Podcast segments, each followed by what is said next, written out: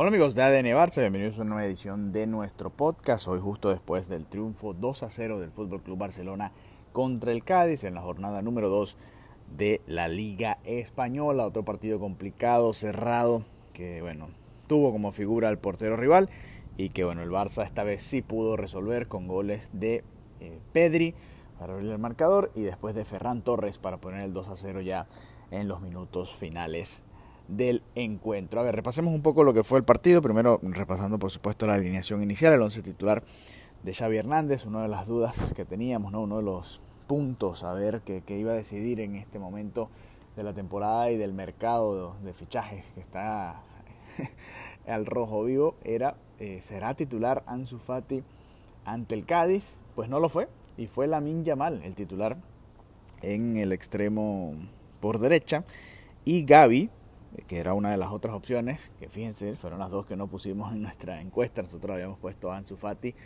a Ferran Torres y a Abde como las tres posibles opciones para estar en el ataque junto a Lewandowski, suponiendo que iba a repetir el mismo medio campo. Pero la realidad es que con la lesión de Ronald Araujo lo que hizo fue retroceder a Frenkie de Jong, que jugó como central por izquierda.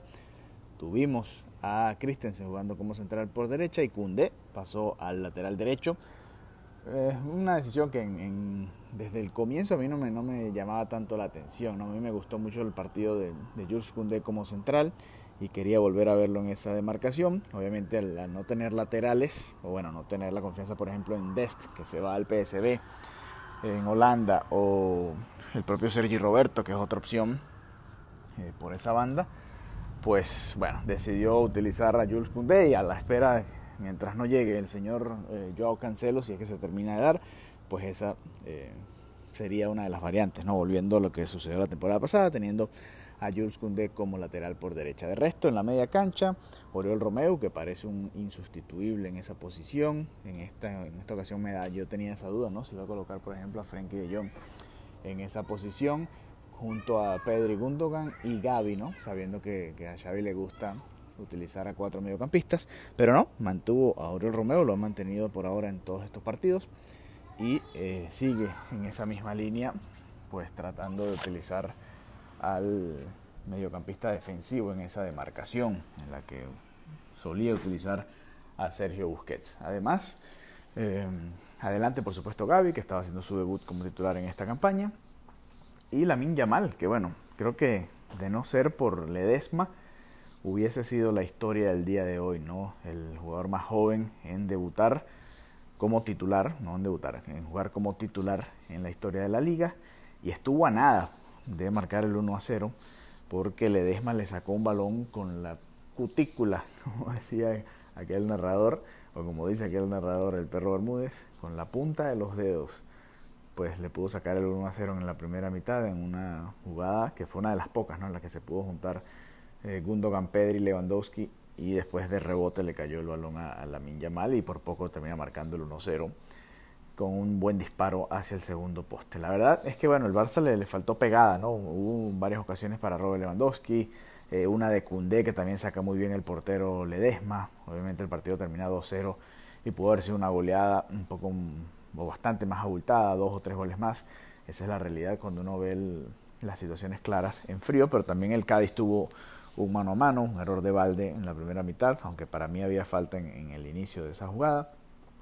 Ter Stegen termina sacando esa muy bien. Después en la segunda parte con el partido 0-0, Ramos tuvo otra ocasión en la que se termina llevando a dos por la banda izquierda y entra al área y, remata cruzado y, nos asustó a muchos ese remate del delantero del Cádiz. Machís tuvo el 1-1, Darwin Machís, el venezolano que suele eh, tener buenos registros contra el Fútbol Club Barcelona. Tuvo un zurdazo que pasó muy, muy cerca y pudo haber sido el gol del empate del Cádiz después de que Pedro había marcado el 1 a 0. Así que la verdad que fue un partido bastante, con muchas más ocasiones, por supuesto, que el duelo contra el Getafe y que al final Barça terminó resolviendo. Pero ¿cómo lo resolvió? A ver, eh, el partido estaba muy cerrado, 0-0. Xavi tuvo incluso que, que, acudir a un esquema nuevo, un 3, bueno, no un esquema nuevo, un esquema distinto al 3-4-3.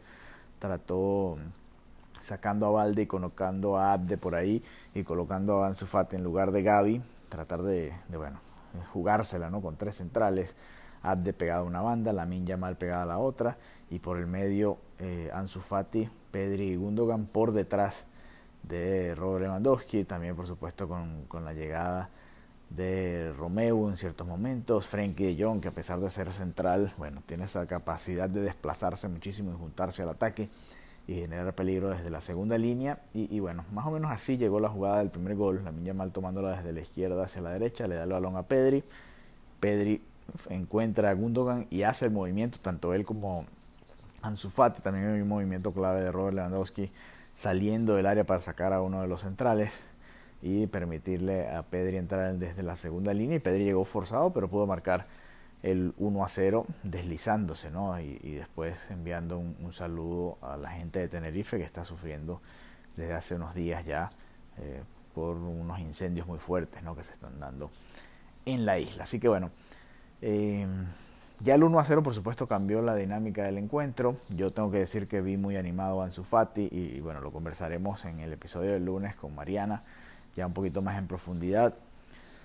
Fue otro mensaje, ¿no? Sin querer, queriendo, eh, Xavi le dijo que está por detrás de Gaby, de Lamin Yamal, aunque son posiciones diferentes, realmente son complementarios, por detrás de Rafinha cuando esté, aunque, insisto, son jugadores diferentes, y no sé, a la par de Abde, diría yo, porque los ha utilizado más o menos en la misma cantidad de minutos y los ha utilizado juntos, que también es otro punto interesante a, destacar, creo yo. ¿no? Vamos a ver qué sucede.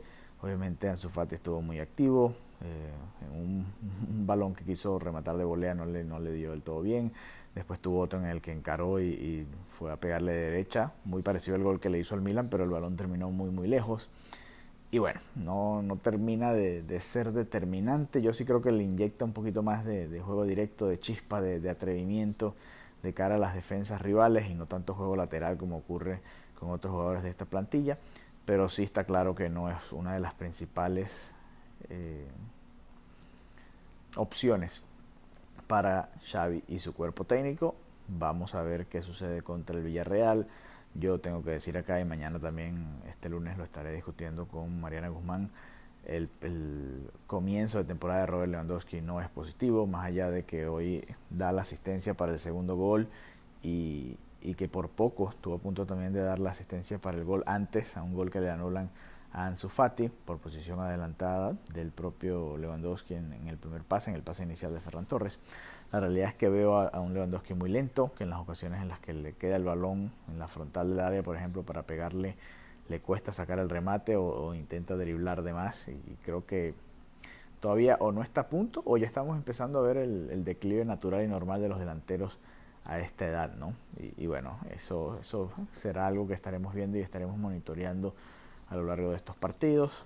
Pero en sí, lo más importante es la victoria 2-0, el poder conseguir los primeros eh, tres puntos, ¿no? Después de aquel empate contra el Getafe, se llega a cuatro puntos, se mantiene a dos puntos del Real Madrid en esa lucha directa con los rivales de la capital española para tratar de bueno, ser los campeones, revalidar el título de campeones. Además, el primer partido en casa en Monjuk. Mariana nos va a estar contando un poco cómo fue todo esto. Un poquito menos de 40.000 personas presentes en el estadio. Obviamente cambia mucho el, el ambiente y, lo que significa jugar en casa para el Barça. No es lo mismo estar en Monjuk que en el Camp Nou, que puedes meter 80.000, 90.000 personas. Pues bueno, aquí es diferente y esperemos que la afición del Barça se vaya animando poco a poco y que se vaya llenando un poquito más el estadio allá en Barcelona. Pero bueno, de resto, eh, Ferran Torres también hay que decirlo, las pocas oportunidades que ha recibido eh, y en las diferentes demarcaciones, porque jugó junto a Robert Lewandowski, quien terminó entrando por la Yamal,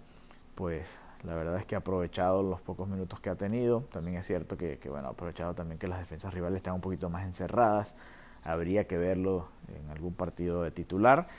Y por ahora, por ahora, si nos vamos nada más a los números, lo que es la pretemporada y, lo que va de temporada, la realidad es que Ferran Torres ha tenido un mejor comienzo que Ansu Fati, eh, por ejemplo, y que el propio Abde, me gustó lo de Abde, son, son posiciones distintas, son jugadores diferentes, ¿no? Pero como Xavi tiene que escoger entre alguno de ellos, tenemos que hacer este contraste, ¿no? Abde muy activo por la banda, eh, tuvo un disparo también que exigió a Ledesma con el partido 0 a 0, un disparo muy muy bueno enganchando hacia el medio, creo que se entiende muy bien con Ansu Fati y sería interesante verlos, ¿no? Obviamente todavía no estamos en la era post Lewandowski ni mucho menos, pero sería interesante ver a todos estos jóvenes juntos, qué pueden hacer, qué pudiesen hacer. Abde, Ansu Fati, Lamin Yamal, juntos, ¿no? Pedri Gaby, por supuesto. ¿Qué pudiesen hacer todos estos jovencitos juntos? Pero, ojo, que aquí hay que recordar que, que es jugadores como Lewandowski, como también Lewandowski, pero hoy en este partido como Gundogan, como Frenkie de Jong, como el propio Ferran Torres, que igual es joven, pero ya tiene un poquito más de experiencia, que, que son los que terminaron resolviendo el partido, ¿no? Y el propio Ter Stegen en el arco. Eh, hay, muchas cositas por, por comentar. Por supuesto fue un partido de esos en los que el Barça incluso pudo haberlo perdido. Hace dos años. Este era el tipo de partidos que el Barça terminaba perdiendo. Un partido en el que tuvo cuatro o cinco ocasiones claras y que el rival tuvo una, dos o tres y pudo haberlo vacunado. Y al final el Barça termina ganando 2 a 0, termina manteniendo el arco en cero otra vez, de alguna manera. Ter Stegen sigue con ese gran registro. Y bueno, ojalá se pueda mantener así.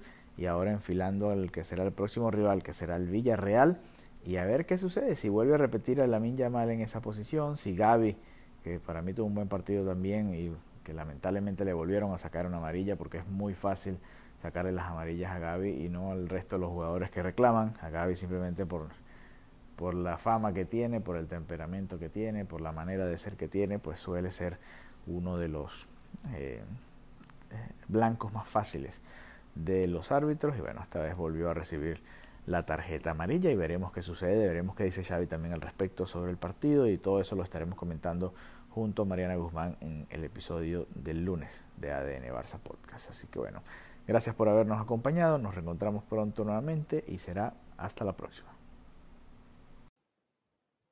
Amigo de ADN Barça o amiga de ADN Barça, si aún no nos sigues, te invitamos a que lo hagas en arroba ADN Barça Podcast Además, también lo puedes hacer en nuestras cuentas personales. La de Mariana, que está allá en Barcelona y siempre está yendo al Camp Nou a cubrir al equipo, es arroba Marianita Guzmán. Repito, arroba Marianita Guzmán, ahí la puedes seguir. Y también me puedes seguir a mí, Alejandro Villegas, en arroba Alejandro VG32.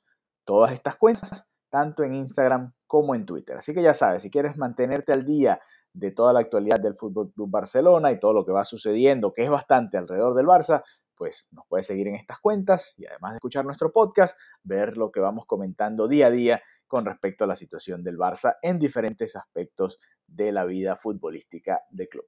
Un abrazo y hasta la próxima.